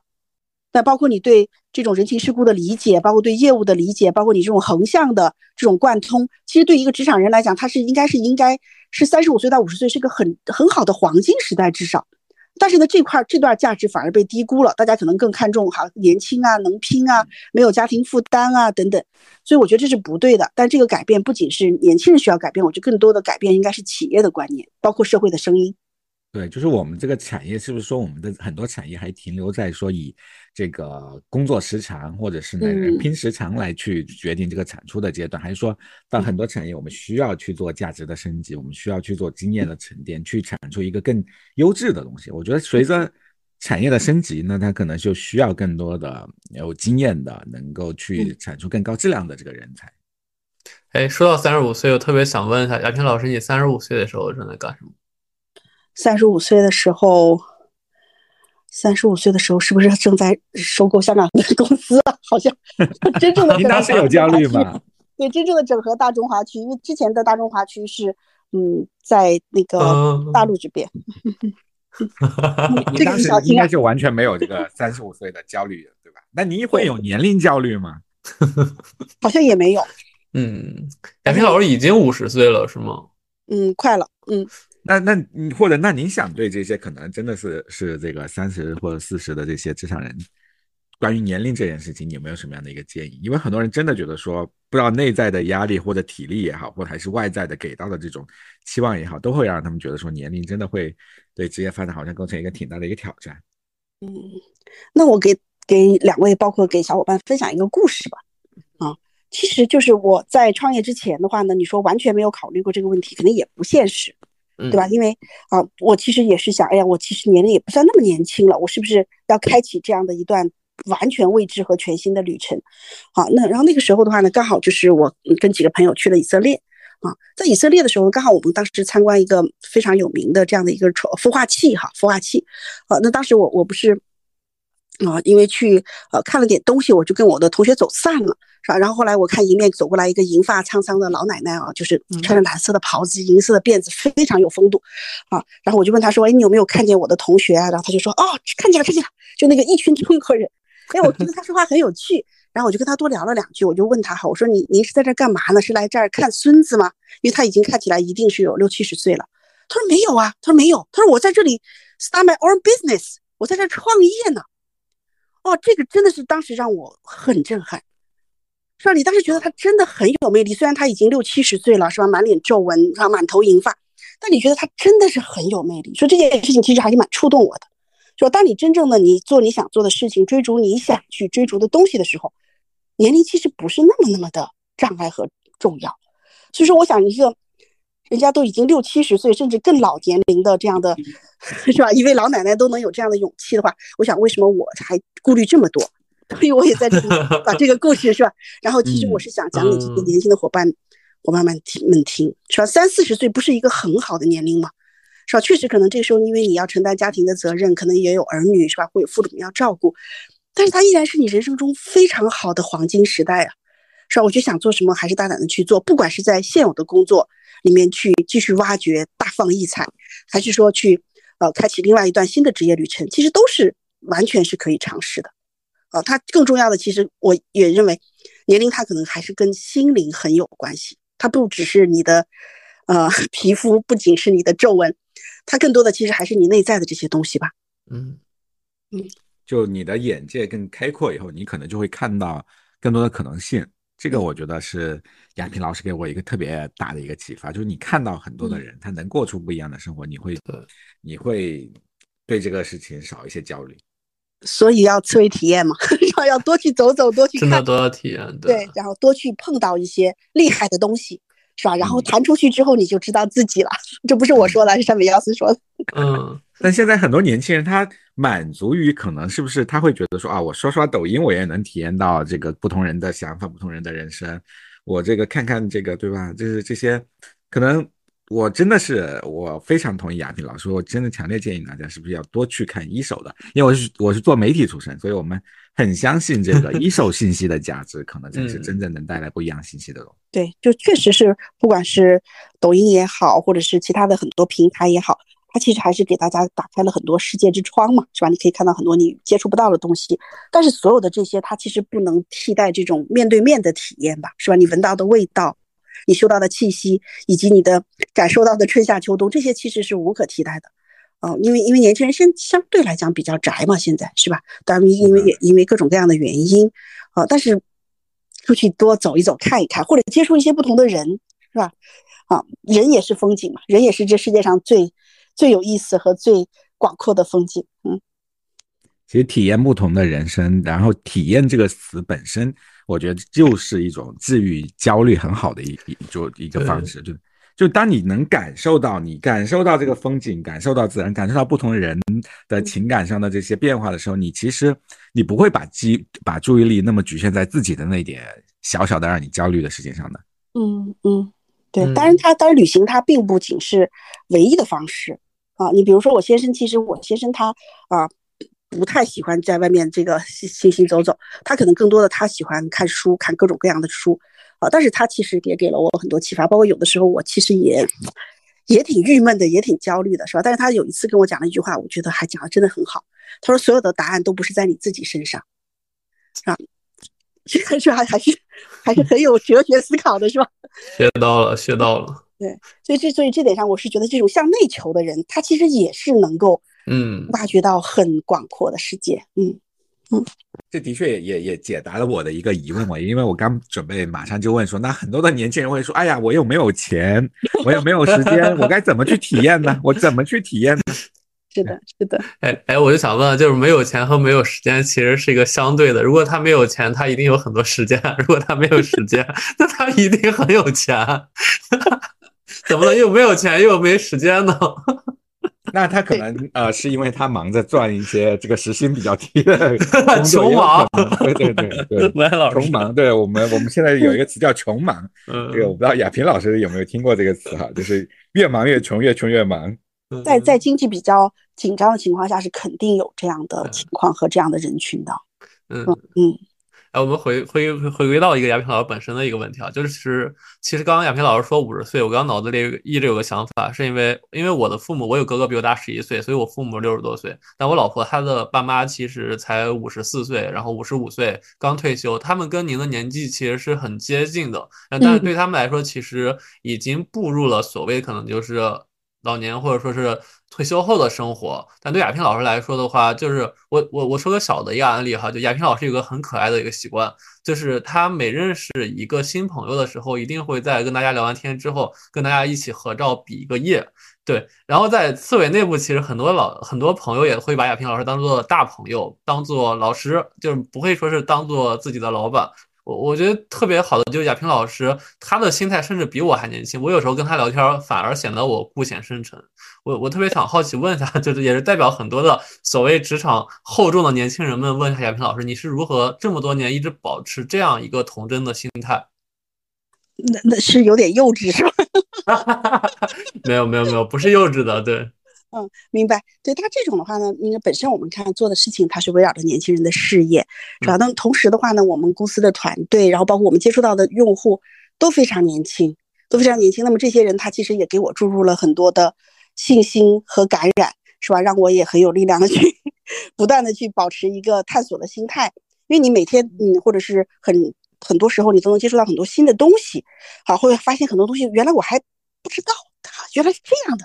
那这种的这种，我我觉得还是给人带来很很开心的这样的一种，呃，这样的感觉。那么这种话可能无形中哈，我估计啊，无形中可能就是让我保持了这种幼稚，就那好奇心嘛。其实好奇心是很宝贵的东西啊。啊，那嗯，包括我也还蛮喜欢黄永玉的啊。黄永玉，你看他，他那么大年龄，他在这个他不是玩的很开心吗？不管在世界哪个地方，不管在他处在什么样的阶段和环境，他不都是玩的很开心吗？而且又输出了那么多的好的作品，不管是图书啊、绘画呀，都取得了很那什么的。但是他我觉得更关键的是他自己玩的很开心啊。啊，这样的榜样其实很多啊，我也希望我们身边多点这样的 这样的大朋友、大小朋友，是吧？对，嗯嗯。那那我对于年轻人来说，您觉得他们怎么去保持这份好奇心？我觉得很很多的，我身边有碰到有一些可能年轻人，他觉得说，他有一种说，他觉得好像二十多岁就看透世事，我觉得很奇怪啊，就 真的真的真的是这样，就是很多你知道很多零零后现在。尤其实习生，就是刚毕还没有毕业，就对工作的一切事看得特别的丧，然后就能预言自己未来五十年后的事。好多这样的人现在，对他好像觉得他看到了世界的很多残酷的真相一样。但我觉得我们该怎么告诉他们，其实人生还是有很多可能性的。你的真相只是看到了一个你事实的一面啊。但是我不知道亚萍老师你会怎么对这些年轻人去去讲，你怎么保持好奇心？因为这世界上的人本来就各种各样，我们也不能要求所有的人都保持好奇心，我们也要接受有些人他就是比较深沉、比较少年老成，这其实才是应该的状态。就是别我们我们希望别人理解我们对世界始终充满好奇，那我们也就应该理解和包容很多人，他就是天生少年老成，对一切都没有兴趣，或者是说他有他自己的一套想法和选择，这才是比较。比较好的状态，就是大家我们可以不相同，但是我们能相融。嗯哼哼，这个是特别有有意思啊！也许我们也没有真正理解那些可能，他我们看起来觉得人家没有好奇心，人也许人家有他自己的小世界，有他自己喜欢的的东西，只是不想在这个工作场合把那么多东西表露出来，这也是一种可能，对吧？对啊，因为他们可能也有我们所不知道的内心世界，是吧？有他们的挪威森林。一定一定会有的，嗯，包括像你看演唱会上的年轻人，是吧？包括这种特种兵的年轻人，包括去做很多公益的年轻人，其实他们在工作的时候的状态，我想可能跟我们想象的不太一样，跟他平时见到的其实不太一样。但这就那他可能也在体验体验他的多样人生嘛。嗯，但是关于少年老成成这个词啊，会不会我还是有一些不一样的理解？我觉得有的人，我觉得他真的是少年老成，他可能。思考东西比较多，但有的我会发现有很多 年轻人，就越年轻的时候，他可能越想显示出一副很老成的样子。对，对，这个 也挺好的呀，挺好，有趣吗？哎，呃，你你那大家有我，我觉得我我回忆起我自己的职业经历，我好像的确好像没有，嗯，就。我不知道，我我有一段时间很羡慕那些可以装作很很很老成样子的人。嗯，对我我其实我觉得挺挺正常的。为什么呢？因为我记得我在高中的时候，好像有一段时间不知道读了一些什么，好像比较深沉的书哈，好像我就是一副那种那个还挺那什么的样子。当时我有一个有一个舅父，就是我那个姨妈的先生，就跟我说，他说，哎。你这小小年纪怎么一副少年老成的样子？对，但是我自己并没有觉得我少年老成啊。对，所以，我我在想，那那这些小小朋友们现在可能是不是就是那时候我们我像我的舅父那样看我那样？但其实人家并没有。关于那那关于这个您刚提到的读书这个话题啊，那有没有一些你你现在会推荐大家呃读书吗？或者年轻人如果告诉你说，哎呀，我现在都看不进去书了，我现在。对吧？我现在可能有这种，嗯现你知道现在播客领域还有这种拆书的节目啊，就是嗯，啊，你三分钟、几分钟读完一本书嘛？我不知道您您您怎么看这些这些这个阅读的变化？哦，我完全不推荐，因为因为我你你想一下，我们自己可能见了一些朋友啊什么的，或者是因为客气或者怎么样，会跟会说，哎，你们有一些书推荐给我们看。其实我觉得别人推荐了，我们大部分是不是也没有看？所以说，我觉得我们就还是。审一审吧，我们别推荐了，因为因为真正他看到 吸引的时候，他自己会去想办法的。他找不到，他都会想办法找到这本书的，不用推荐他也会去，会有会去想。而且现在因为信息量，像刚才您说的太大了，图书也是太多了，是吧？那大家各取所需就好。对，见书见人，真的就是每个人是用不同的书组成的，你没办法去定义别人。嗯，对，我再给你们分享个很有意思的小事儿哈，就上个周末的话呢，我们在苏州。啊，刚好就是忙里偷闲，然后大家去听了一场那个评弹和昆曲哈，嗯。啊，当时的话呢，那个就是那位那位演员，他演完之后呢，他很真诚的跟大家举了一本小册子，哈，也是也是一本书，说他说这本书里面呢，他说呢，记写了我，他说同时呢，他说这本书是我们苏州的一些老的记者呀和作家记录了很多他们笔下这些很生动的苏州的普通人。他说呢，我不是推销，我是推荐。说你们喜欢的话，你们买一本是吧？可以带回去细细品读。那当时在场的我们很多人都主动的去买了这本书，我也买了一本。啊，那当时为什么我买 这本书呢？那确实是因为当时他的表演非常打动我，因为他是一个自学成才的这样的一个昆曲演员。哎，那我很想知道他背后的故事，以及他背后老苏州的这些故事。所以说呢，我觉得当我们确实被什么事情触动，或者是产生兴趣的时候，我们自己自然会去探寻和去不断的去学习。嗯，这是我的观点。对，因为我们我们在看说，因为尤其是做职场故事这件事情啊，我们看到其实职场故事不是一个新鲜的东西，很多很多媒体或者很写过很多的职业故事，但是我会发现说，大家越来越对于说这些，呃，当你写到一些新奇的人的时候，他会说啊，这些人不是我的这些，不是我生活中的人。当你写到一些普通的人的时候，大家又会说啊，这个普通人的故事有什么好看的？所以我在想说，到底什么样的故事能够激励职场人？到底我们是该写普通的平凡的人，还是该写那些过着这个不一样的生活的人？我觉得写我们写你自己最感兴趣的人，就写真正，嗯，所有的作品其实最后能够打动的话，一定是这个作者本身他其实对这个事情非常的在意，或者是非常的受感动。我我我觉得应该是这样子的，就是我们去揣度用户，好比说他会喜欢名人啊，还是喜欢普通人的故事。他可能就像您说的一样，没有特别的口味吧，不是那种大家都能够喜欢。那那这个时候，包括不管是我们做公司也好，或者是未来咱们做内容，或者您做内做选择，那是不是还是应该选择最能打动你的那点？因为它能够打动你，包括像音乐一样，是吧？它打动你，你写出来的东西，你的笔触里带了你的很多的个人的东西，它才可能可能在某个深夜或者在某个时刻，他可能会感动像我这样的人，是吧？或者是感动一些其他的这样的人。对，你知道亚平老师，我听到这句话鸡皮疙瘩都起来。可能我对这句话特别有感触啊，可能你都不知道我为什么这么有感触，是因为我们处在一个叫做内容工业体系里面。就我们很多时候，我们都会被老板问说：“哎，你这个东西能不能批量化？你产出了一个爆款，你能不能批量的产出？那什么样的内容是爆款呢？你要给我总结出一个方法论出来，总结出一个经验出来，甚至总结出一个公式出来。所以你会发现说，我们会按照一个。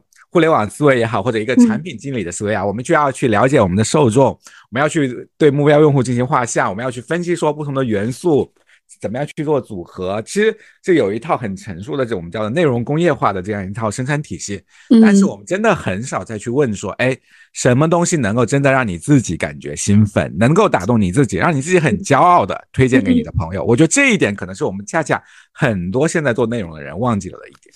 对，真的，我觉得其实能感动自己已经不容易了。你一定是代表的不只是你自己，一定是很多人的。亚平老师，其实你表现的很多乐观，包括我说你其实有很多的同志的感觉啊。但是我还是想真诚的问一下，你会不会陷入职业的内耗，或者所谓的内心的内耗中？嗯，职业的内耗比较少，是为什么呢？是因为我，嗯，不管是嗯在。嗯，华为还是在外企，我都做了很多不同的工作。这点上其实是要感谢这两家伟大的公司，是吧？给了我们这样的机会。所以职业内耗上面好像确实还没有。包括后来又自己创业，那么创业它面临的情况和呃这种困难，其实每年都各不相同。所以说你真的是再也不知道什么是 boring 了，是吧？嗯，因为有的时候为活下去，你还是得。要拼尽挺大的力气的，但是如果说个人的话呢，那我想每个人都有，因为每个人你不是都会有很多，嗯，生老病死的很多的烦恼嘛，你不都会有嘛？就有些你是想努力可能也解决不了的事情，那每个人都会面临这样的时候，那我其实也会挺难过的。嗯，哎，那你会焦虑吗？焦虑指的是为什么焦虑呢？关于职场，就比如关于关于公司啊，关于公司里的人呀，各种各样的焦虑。会烦恼，但是好像还不是焦虑吧？嗯，肯定会有烦烦心的时候。嗯，我提一个很具体的问题吧，就是您对于这个看人这件事情，有没有对人性失望过？就因为我们会会发现说，在当下的职场啊，年轻人会说：“哎，我要跟对人，跟对领导很重要。”那领导会说：“我要选对了人，呃，怎么样看选对人才很重要。”就大家对于看人这件事情，其实有很多的。这个这个很多的烦恼，其实都来职场的烦恼都来自于人。我不知道您是怎么看？嗯，我看人看的相对来讲还算比较准，但是也有看错的时候。对，但是它其实也是蛮正常，它还是个概率嘛。那为什么看的比较就是相对来讲有一点点的什么呢？那它其实是职业训练。那包括你做干部部长的时候，或者你做 HR 的老大的时候，你就是其实会见到不同不同的人，而且刚好呢，我们还有幸知道他未来的发展，是吧？包括一个年轻人，他整个他的这个职业路径。那这样你的样本足够大的时候，那他其实也是符合一万小时定律的。那你可能对这个事情的这种判断力、直觉就会比一般人要强很多。是吧？但是它毕竟不是一个亘古不变的公式，是吧？也不是一个嗯永远不会出错的法则。那一定会有跟你的预想或者是跟你的设想不太一样的时候，嗯。但是我是觉得，嗯，在很多时候其实还不到这个层次吧，不到去看人性的层次，啊，尤其是这种正常的用人的时候，那你其实主要还是从嗯他的技能上，然后包括他的职位符合性上来判断这个人，其实就差不多够了。好，当然大家都想招到又能干又聪明，然后人品又好的人，但是这么好的人其实也是比较难求的啊。那作为企业来讲，不应该有这样的奢求，你就是找跟你合适的人就好了。这点，这这这是不是也是其实对我们当下很多企业用人的一个一个启发？就是很多企业都是在讲说要，包括年轻人在选领导的时候，也在说我要找到一个完美的领导。啊，他能带我，他又自己很有人格魅力，他专业性也很强。但其实他就会发现说，他好像永远找不到那个合适的领导，然后就会陷入某种焦虑中。那有的领导的确也会说，他对于下属的这个要求可能是一个完美性的要求，他用对要求自己的方式来要求下属，这样就会带来很多的，我觉得这个领导跟下属之间的这种互相的期望之间的不平等，然后实现可能带来一些这个落差，然后导致一些 不必要的烦恼，也有不必要的烦恼。哎，哎，我特别想问一下，就既然聊到这块了，就是亚平老师会觉得这个世界上有完美的领导和完美的职场吗？如果没有的话，呃，年轻人如何选择一条长久的，就面对不完美的职场或不完美的领导能长久待的一个地方？这个问题好像还有点难度，确实，这这是我一直在思考，我已经思考了好多年的问题，因为我呃，为什么一直跳槽，就是因为总有一件事是不完美的。对，但是其实有的时候你跳出来之后，你再回头看，你觉得原来的职场怎么样呢？包括你好，好，每次都觉得就是现在的是最烂的，然后上一个一定是更好的。对，其实时间这个滤镜，它对很多事情都是一样的嘛，对吧？就当你当你有这个时间时间在我们中间的时候，那么包括我们原来的呃这种工作的地方，然后甚至你以前交的朋友，然后等等的话，你都会觉得，哎，其实原来也挺不错的。嗯，对吧？那所以说，你说完美的职场，那不就是 存在于 上一个吗？是吧？对。那既然知道知道了这个，那那我觉得就调整一下吧。说那那如果这样子的话，那你就应该想，那最完美的职场就是当下，就是你所在的这个地方。对，嗯。过过去不可挽回，未来可能会更糟。那不能这么想吧？那你永远要期待下一个呀，是吧？永远要期待下一个，你才有勇气和和热情去走下去嘛。是吧？你如果觉得我未来那什么的话，那大家可能就没有办法在当下里面，因为在当下，刚才我们当然我们探讨这个问题稍微有点有点那个什么哈，对，但是他在当下，他确实可能就是你最好的最好的一刻了，是吧？你那那将来即使你离开，你也是不是带着遗憾，而是带着祝福离开的，那他其实就是你一段美好的职场回忆。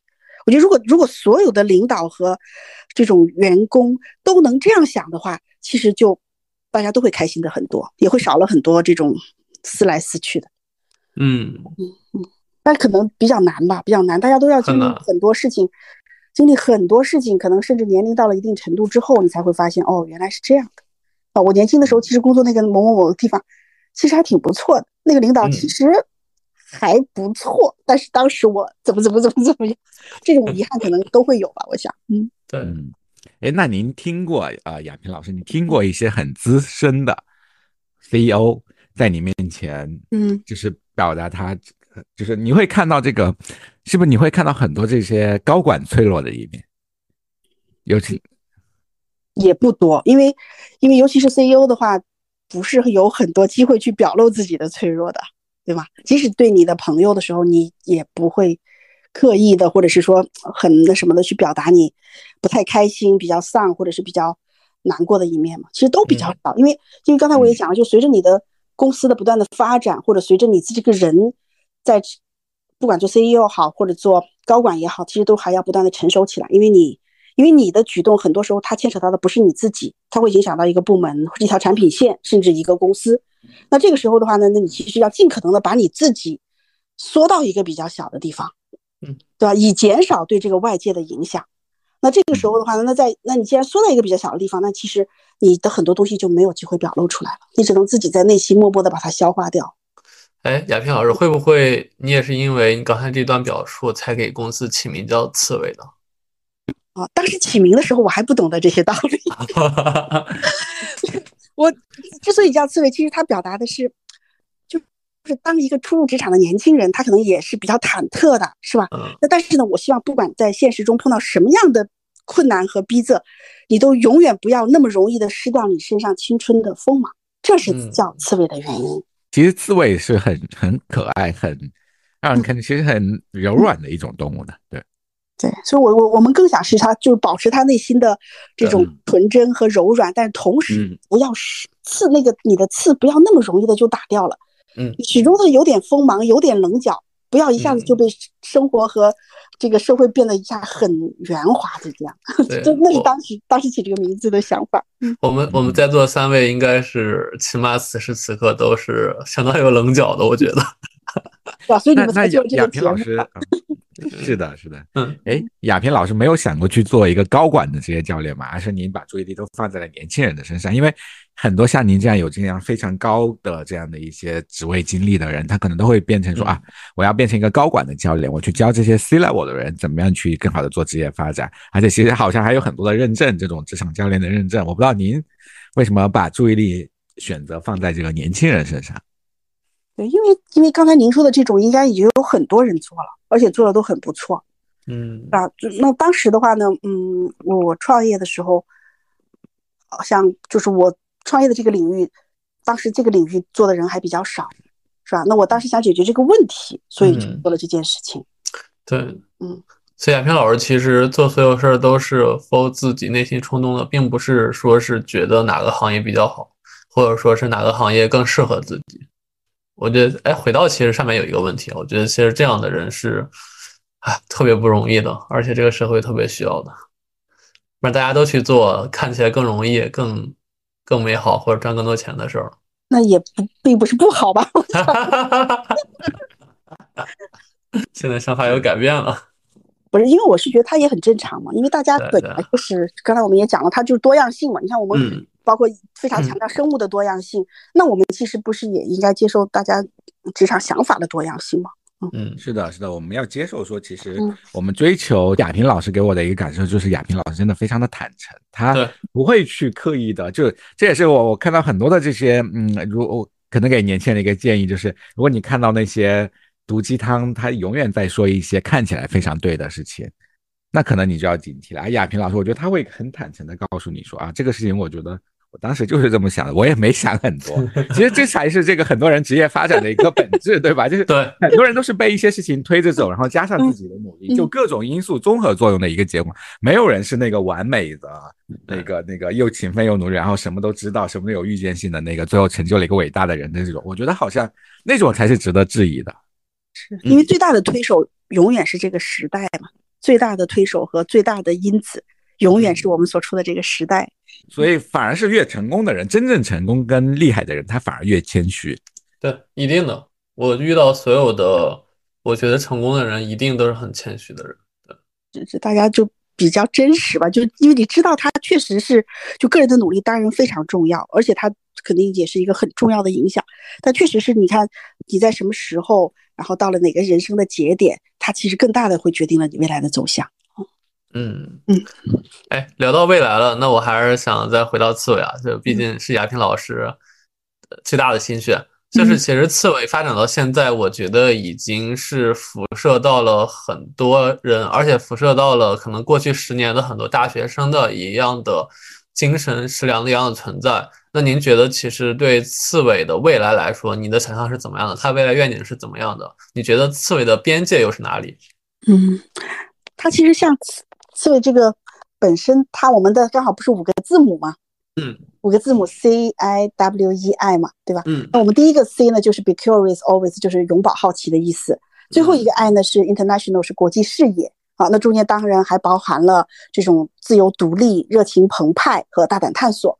啊，那它其实也就是我们这五个字母，其实也代表了我们的未来，也代表了我们的想法和决心吧。就是因为从这里面去探索的话，其实还有很多可以做的事情。那比如说像现在，嗯，其实我们自己一直也还蛮关注呃 ESG 方向的，就是在我们企业服务里面，因为这块的话呢，大家可能会说，哎，现在是不是因为这个东西很时髦，所以说你们突然关注这个东西，并不是的。其实，在这个东西还没有被这么多人提及的时候，包括在幺八年的时候，为什么我们做把回去还给海洋？嗯就是因为当时我们是觉得，地占了地球百分之七十一面积的海洋，其实都被这样污染的话，那这个我们还是很值得做一点事情的。嗯那么，所以说我们在这个方面，在未来的企业服务方面，我们会在这可持续方面，我们会希望能跟我们的企业大朋友们继续能够做点事情啊，尤其是那些比较先进的企业，应该承担起这样的责任和这样的榜样嗯啊。那如果要是就对于个人用户方面的话呢，因为确实代际的变化还是挺明显的啊。我们每年我们会做一个很认真的近距离观察报告啊，也是从刚好从幺八年一直做到现在，已经是今年已经是第六年了。那我们会从很多维度来解读一下，就是当下年轻人他们的很多想法呀、消费习惯啊、他们的求职取向啊，以及他们如何看待工作、生活，包括如何看待爱情的。啊，那这块的话，我们确实感觉到零零后和九五后又发生了很大的变化。那我们也很希望围绕着这种新的用户，看能不能做一些有价值的事情，能够确实帮助到他们，能创造一些价值。好，这是我们未来的两个方向。嗯。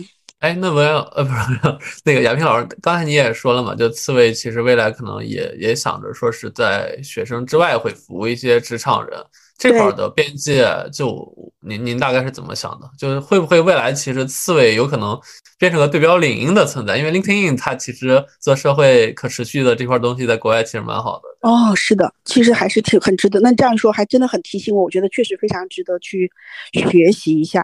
那确实，我们的用户现在有百分之四十已经毕业了，还是挺多的，还真的是挺多的。哇，那他们在刺猬主要是参加体验活动是吗？对他们有的，包括我们也问过他们说为什么还那什么呀？他们说，一个是我们留在这里表示一下支持。虽然可能不像原来那么活跃了，但是他相当于说，哎，意思说我还对你表示一点支持，是吧？那另外一部分呢，他们可能自己也变成了刺猬的企业用户嘛，是吧？他们不也在各个企业工作吗？对他们也会。其实我们很多的，嗯，其实，在企业端我们没怎么做过推广啊，这这是真心话，也非常的感谢我们很多的企业的客户是我们的粉丝把我们带过来的。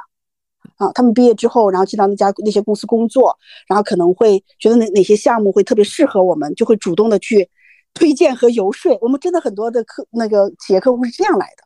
嗯嗯嗯，对，所以这点上，那我们也想就给他们做一些这种符合他们现在的情况，因为比如说他们现在没有寒暑假了，对吧？他们可能但是也很想去继续参加一些好玩有趣的。刺猬体验活动，那所以说我们可能会开发我们的周末项目，会开发我们的三天这样的短期的项目，然后让他们继续有机会能够在除了工作之余，能够比较开心的体验不同的人生，遇见不同的另另外一种生活。啊，这个也是我们二零二四年想做的一件事情。嗯，太太好了。最后一个问题也是会问到每个嘉宾的问题，但我想给亚平老师加一个难度，因为亚平老师我觉得其实人生层次特别丰富。就是正常人会问说是回到二十岁，你还会做出当时的选择，成为如今的你吗？那我想问下是，如果回到二十岁、三十岁，你还分别啊，就是你会做出当时的选择，成为如今的你吗？包括能不能再加个四十岁？对。刚好也是对应了不同的阶段嘛。对对，我觉得是不同的阶段，所以我觉得对你来说，这个层次应该是想法是不一样的。嗯，那确实，他在这三个年龄段的选择，我觉得也是不一样的。对，二十岁的时候呢，我觉得还是挺勇敢的啊。如果再回到二十岁的时候，我相信我可能还是会做出比较勇敢的选择啊。嗯，对。然后三十岁的时候的话呢，其实也经过了蛮多的职场历练了嘛，是吧？也经历了一些事情啊。三十岁的时候。如果再回到三十岁的时候，假如我有机会能对三十岁的我讲一句话的话呢，我是觉得三十岁其实就应该开始创业。反正二十八岁已经是总经理了。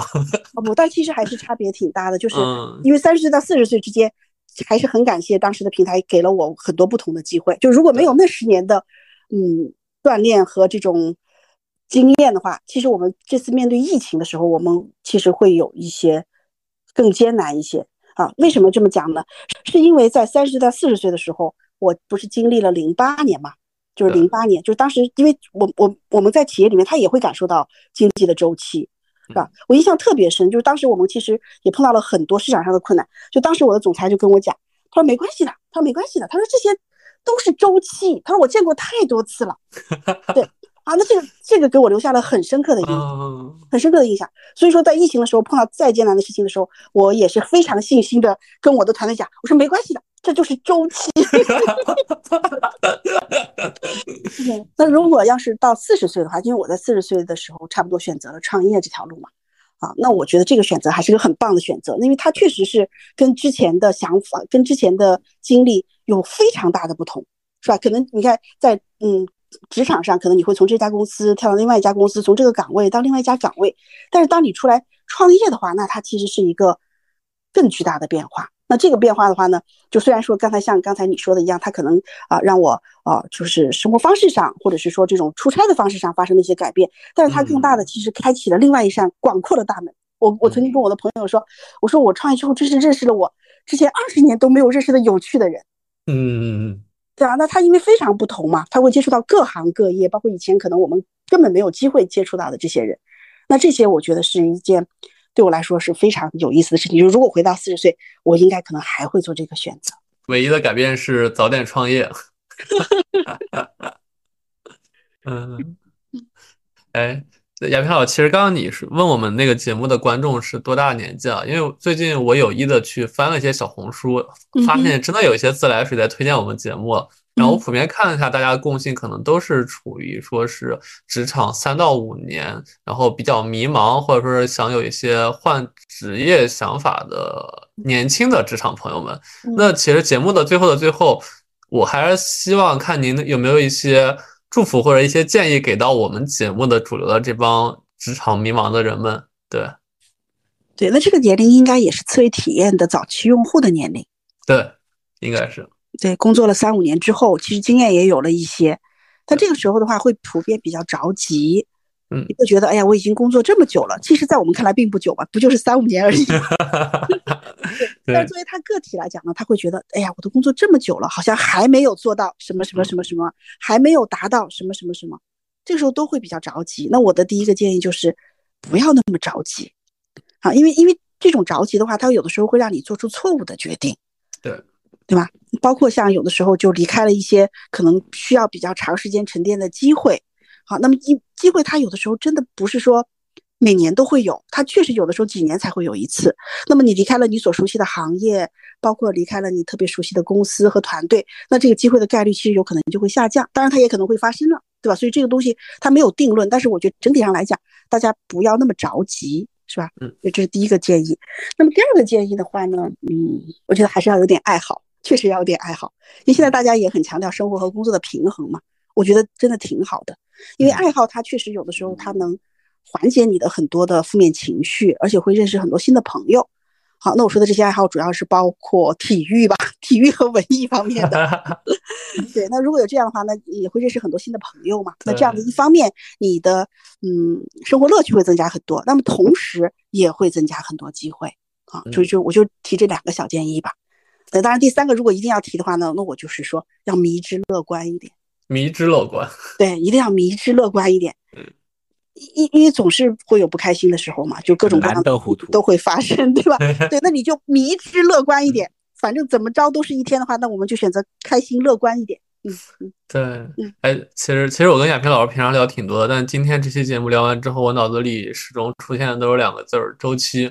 第一是，我觉得亚平老师全程的讲述是跨越了所谓的很多人年龄焦虑的任何周期。他的二十岁到他快五十岁，他其实跟大家表现他的心态或者他的呃所有的展现的那些幼稚，都是跨越这个周期展现给你的，这是最真诚的他。那第二个其实是亚平老师刚刚说的逆周期，就是他永远是在前一个周期里去看到下一个周期要发生的事儿。然后再不断的跳跃。也希望其实亚平老师中间建建议的一些关于逆周期的观察，能让大家发现。对，那第三个的话就是刚亚平老师说到的关于经济周期，就是大家始终要坚信。每一个下下沉或者说不好的周期都会过去的，我觉得这三点真的是好像贯穿我们整个节目，能带给大家最大的一个收获，也是我可能之前跟你聊天中没有感觉到的。对，然后也特别感谢亚平老师今天的分享，就是虽然聊了很多，但是这一次聊天真的是我收获可能最多一次的聊天，也希望我们所有在周期里，或者说希望跨越周期的大朋友、小朋友们能够有所收获。谢谢大家。最想要去的地方，怎么能在半路就返航？最初的梦想绝对会到达，实现了真的渴望才能够算。